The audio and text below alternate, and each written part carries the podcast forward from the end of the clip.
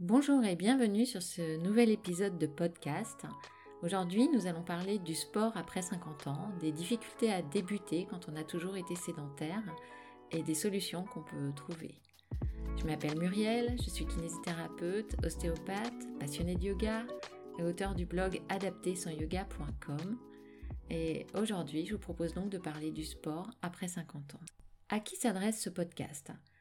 Alors, ce podcast s'adresse aussi bien euh, aux sédentaires qui souhaiteraient débuter une activité physique autour de la cinquantaine ou même après, euh, qu'aux professeurs de yoga ou d'autres activités physiques, de fitness, de pilates peut-être, qui seraient susceptibles d'accueillir euh, dans leurs cours des personnes qui ont toujours été sédentaires ou qui reprennent le sport après une longue période d'inactivité et euh, qui vont être confrontés à des questions euh, assez communes finalement. Hein.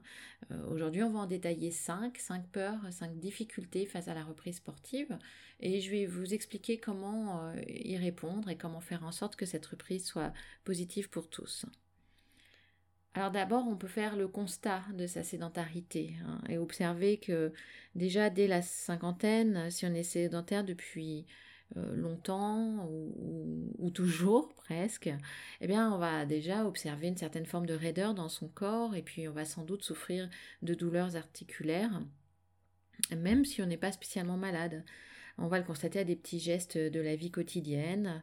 Par exemple, bah, on va mettre plus de temps à s'habiller, on va avoir plus de difficultés à enfiler ses chaussettes ou à couper ses ongles de pied. Et puis, euh, bah, ce sont des, des gestes qu'on va réaliser le plus souvent assis, alors qu'à une période, bah, à un âge, on s'habille à la vingtaine, évidemment qu'on enfile son pantalon debout, et puis là, bah, on commence à constater qu'on est obligé de s'asseoir parce qu'on a un peu des déficits d'équilibre. On n'a pas forcément d'ailleurs euh, compris que c'était un déficit d'équilibre. Euh, d'autres patients me relatent des problématiques d'épaule, de la fatigue pour se coiffer notamment, pour se laver les cheveux, parce que travailler les bras en l'air, c'est compliqué.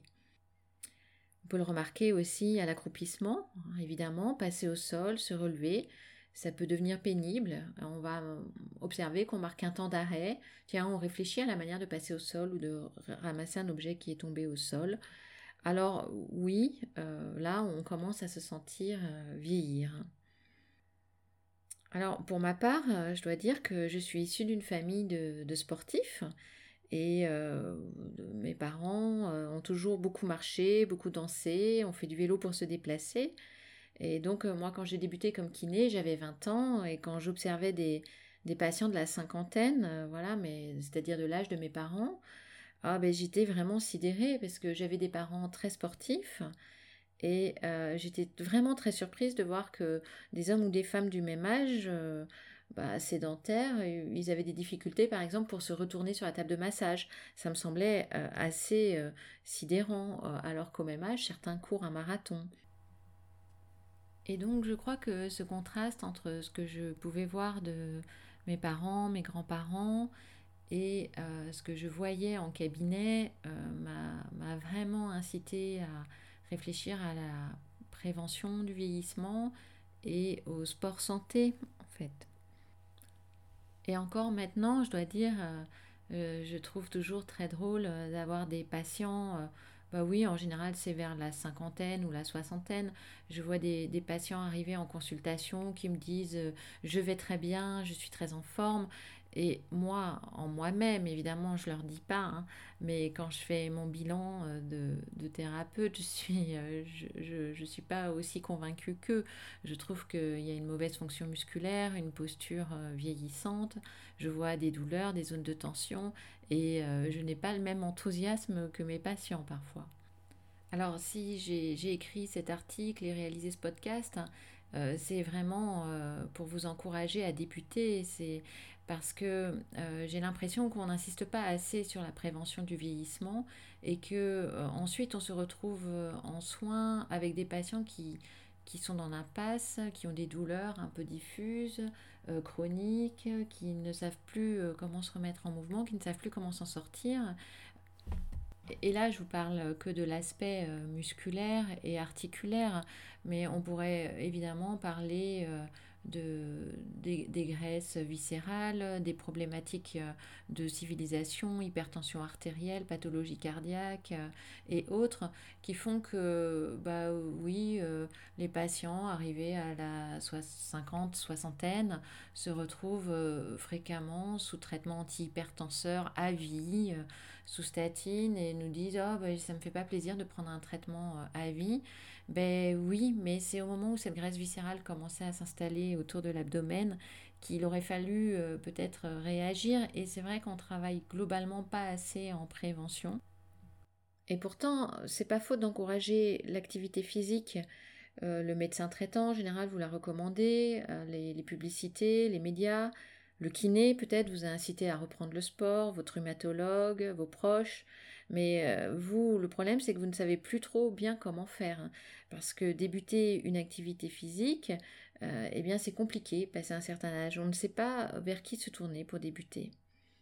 Et moi, je ne suis vraiment pas là pour euh, vous culpabiliser. On va essayer vraiment d'analyser les freins habituels que j'ai entendus en consultation et, voir comment y répondre et voir comment on peut les surmonter pour débuter le sport et trouver les ressources de cette motivation. Alors la première des excuses que j'entends en cabinet, c'est euh, la peur d'avoir mal ou d'aggraver ses douleurs. Donc euh, parfois, il y a des patients qui sont douloureux chroniques hein, depuis des années, euh, depuis 20 ans, depuis 30 ans, ils ont mal au dos régulièrement par crise, ils sont tombés dans un cercle vicieux qu'on appelle la kinésiophobie.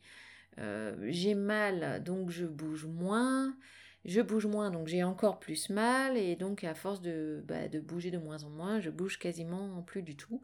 Et surtout, j'ai très peur de bouger parce qu'à chaque fois que je vais bouger, je vais effectivement déclencher une douleur. Le corps n'est plus habitué. Alors c'est particulièrement vrai pour les douleurs euh, de dos, hein, et il y a vraiment un déconditionnement à l'effort qui peut se créer et vraiment la perte de la capacité physique, que ce soit pour soulever des charges, même peut-être à la marche ou par exemple pour porter des chaussures à talons, il y a vraiment une intolérance complète du dos qui ne supporte plus aucun effort. Alors le raisonnement classique des, patients, c'est en général de dire euh, bon, euh, j'attends de plus avoir mal pour débuter la gym. Et puis, euh, en général, ils ajoutent, bon, pour l'instant, on va faire des massages, et puis quand j'aurai moins mal, on débutera la gym. Bon, évidemment, ça ne marche pas comme ça. Hein. Euh, c'est parce que c'est vraiment précisément la gym, le fait de se remettre en mouvement, qui va permettre de diminuer les douleurs. Ces patients-là, il faut vraiment essayer de les aborder de manière active, hein, de négocier, de dire euh, bah non, on va se remettre en mouvement très doucement, très tranquillement, mais on va pas trop écouter votre douleur, vous allez voir que ça va être très supportable, on va faire des mouvements doux, tranquilles, apaisé avec la respiration et puis vous allez être fier de vous et petit à petit vous allez faire de plus en plus. Et je pense que le contrat vraiment important à passer avec les patients, c'est de dire, euh, écoutez, voilà, on, va faire de la gym douce, euh, vous n'aurez pas beaucoup plus mal, vous aurez un petit peu mal après la séance euh, de sport parce que vous aurez bougé, vous vous serez étiré, vous serez musclé, vous aurez des courbatures, mais ce sera une douleur saine et tout à fait supportable par rapport à ce que vous endurez. Par contre, vous allez voir qu'au fur et à mesure des semaines, vous allez faire des progrès, vous allez être de plus en plus à l'aise pour passer au sol, pour marcher, vous allez voir que vous faites des que vous progressez dans les mouvements et c'est cela qui va vous motiver. Donc euh, moi, c'est le conseil que je peux vous donner, que le contrat que vous devez passer avec euh, vos élèves, c'est un contrat sur la fonction, c'est-à-dire sur euh, les capacités fonctionnelles, sur ce qu'est capable de faire l'élève et pas trop sur les douleurs. Du moins, le contrat, c'est, vous verrez, les douleurs ne vont pas augmenter plus. Vous n'aurez pas plus mal, mais vous ferez beaucoup plus de choses. Alors, après, souvent, les gens me disent... Oh, mais moi j'ai déjà essayé de me mettre au sport, mais ça marche pas pour moi. Et puis de toute façon, je euh, je fais pas de sport, mais euh, je bricole, je marche. Euh. bon, bref, j'ai déjà tout essayé et rien ne marche pour moi. Alors, c'est vrai que ce qui est compliqué, c'est la manière dont on s'est remis au sport et notamment la connaissance qu'on peut avoir ou que pouvait avoir le prof de sport des compensations. Voilà, puisque il faut vraiment que le patient comprenne et que vous compreniez également que le cerveau est régi par euh, trois volontés essentielles. La première, c'est euh, l'économie d'énergie. D'énergie, pardon. Il veut faire des choses qui lui coûtent peu cher en, en énergie. Il recherche le confort également. Donc il cherche à faire des, des postures, des mouvements euh, qui ne déclenchent pas de douleur. Et puis, il va évidemment en priorité assurer la survie. Voilà. Donc, le cerveau va s'organiser avec ces trois paramètres-là. Et si bien que, en gros, il va utiliser ce qui fonctionne très bien dans le corps et puis euh, mettre de côté ce qui lui coûte un petit peu euh, en effort. Donc, il va créer des compensations pour s'équilibrer de la manière la moins coûteuse. Alors, un exemple particulier que je peux vous citer, que tous les professeurs de, sport ou de yoga ont déjà observé, c'est par exemple la personne qui aurait une faiblesse des quadriceps, une faiblesse des membres inférieurs. Bon, alors, euh, engager ses quadriceps euh, dans des postures telles que la chaise ou les guerriers, ça va lui coûter cher en énergie. Donc, euh, le patient, l'élève, va toujours s'arranger pour se placer euh, genoux en X, en génuvalgum, vous voyez, c'est-à-dire les genoux en dedans, les genoux qui se rapprochent et les pieds écartés. Ça va lui coûter nettement moins cher. En général, dans la chaise, par exemple, le poids du corps va être également vers l'avant. C'est une manière très économique de ne pas recruter ses quadriceps et on peut ainsi faire la posture de la chaise pendant des années si personne ne vous éduque à aligner euh, vos genoux, vos chevilles, à placer votre bassin et le poids du corps sur les talons, ben, vos quadriceps resteront toujours plutôt peu sollicités dans cette posture et il y aura peu de progrès. C'est pour ça qu'il est intéressant d'étudier euh, ces compensations et d'apprendre à les repérer, ce qu'on va beaucoup faire ici. Et c'est pour ça aussi que la gym intuitive ne peut pas trop fonctionner. Si par exemple vous, vous décidez de faire quelques mouvements le matin, euh, vous allez vite vous rendre compte que vous faites souvent les mêmes ou le même genre, quelques postures, et euh, toujours celles qui, bah, qui vont dans le bon sens pour vous, hein, qui vous contraignent pas trop en général. Alors la bonne nouvelle, c'est que les compensations, ben, tout le monde utilise un petit peu les mêmes en fait. Hein. L'énorme majorité des gens compensent de la même manière. Donc avec un petit peu d'éducation, on a vite fait de repérer les compensations qu'on utilise. La troisième excuse qu'on se trouve pour pas débuter une activité physique, c'est, ce sont des excuses euh, multifactorielles, comme, un peu comme la douleur. On va se dire Oh ben non, je suis trop fatiguée là, je peux pas débuter maintenant. Ou bien j'aimerais d'abord perdre du poids hein, pour pas pas fatiguer mes articulations. Voilà, ce sont des, discours classiquement entendus. Et vous comprenez bien maintenant que, bien non, ça ça marche pas comme ça. Euh, c'est pas on va pas perdre du, on va pas attendre de perdre du poids pour débuter l'activité physique ou de se sentir euh, en forme pour débuter.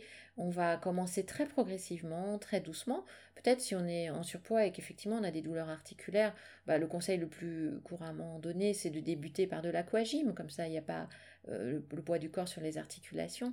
Mais c'est précisément le fait de se remettre en mouvement qui va permettre de retrouver un bon niveau d'énergie, et peut-être de, jouer sur le facteur poids. Bon, alors la mauvaise excuse numéro 4, c'est qu'on ne sait pas vraiment où, comment, avec qui débuter. Alors c'est vrai que ça demande un petit effort pour trouver le bon thérapeute ou le bon coach ou le bon professeur de yoga qui va vous accompagner. Euh, alors on peut se tourner vers un kinésithérapeute, demander à son médecin une prescription si on a beaucoup de douleurs et qu'on souhaite se faire accompagner par un professionnel de la santé. Ça peut être aussi un professeur d'activité euh, adapté avec euh, le sport santé hein, également prescrit. Ça peut être euh, un coach individuel, un professeur de yoga. Et puis certaines personnes arrivent à trouver les ressources pour débuter seules avec des, vidéos. Moi j'essaierai sur ce blog de vous en donner, euh, donner des pistes pour débuter. Mais bon, de toute manière, le, le thérapeute n'est qu'un guide et c'est vous qui finalement devez découvrir en vous ce qui est bon pour vous et quel mouvement vous réussit. Par, exemple, euh, moi, je suis, passionnée de yoga, je le transmets beaucoup à mes patients, mais certains patients euh, préfèrent la course à pied ou le crossfit et se remettent en forme de cette manière-là. Eh bien, c'est très bien. Voilà. Donc, ce que vous devez apprendre à gérer seul, c'est l'intensité de travail. Vous devez apprendre à écouter les manifestations de votre corps. Par exemple, si vous avez des crampes, c'est vrai que c'est des moyens que le corps trouve assez judicieux pour vous faire arrêter net l'exercice. Donc, bon, il faut respecter ça. Et vous verrez qu'avec la pratique, vous aurez de moins en moins souvent des crampes, vraisemblablement. Vous devez absolument écouter votre respiration. Si pendant les postures ou les mouvements proposés, votre respiration est calme et régulière, c'est que l'intensité de l'exercice est tout à fait adaptée. Puis enfin, une excuse qui est souvent utilisée, c'est c'est celle de l'âge. Moi, je suis trop âgée pour débuter, je suis trop âgée pour progresser, ou je suis trop raide, c'est trop tard maintenant pour moi.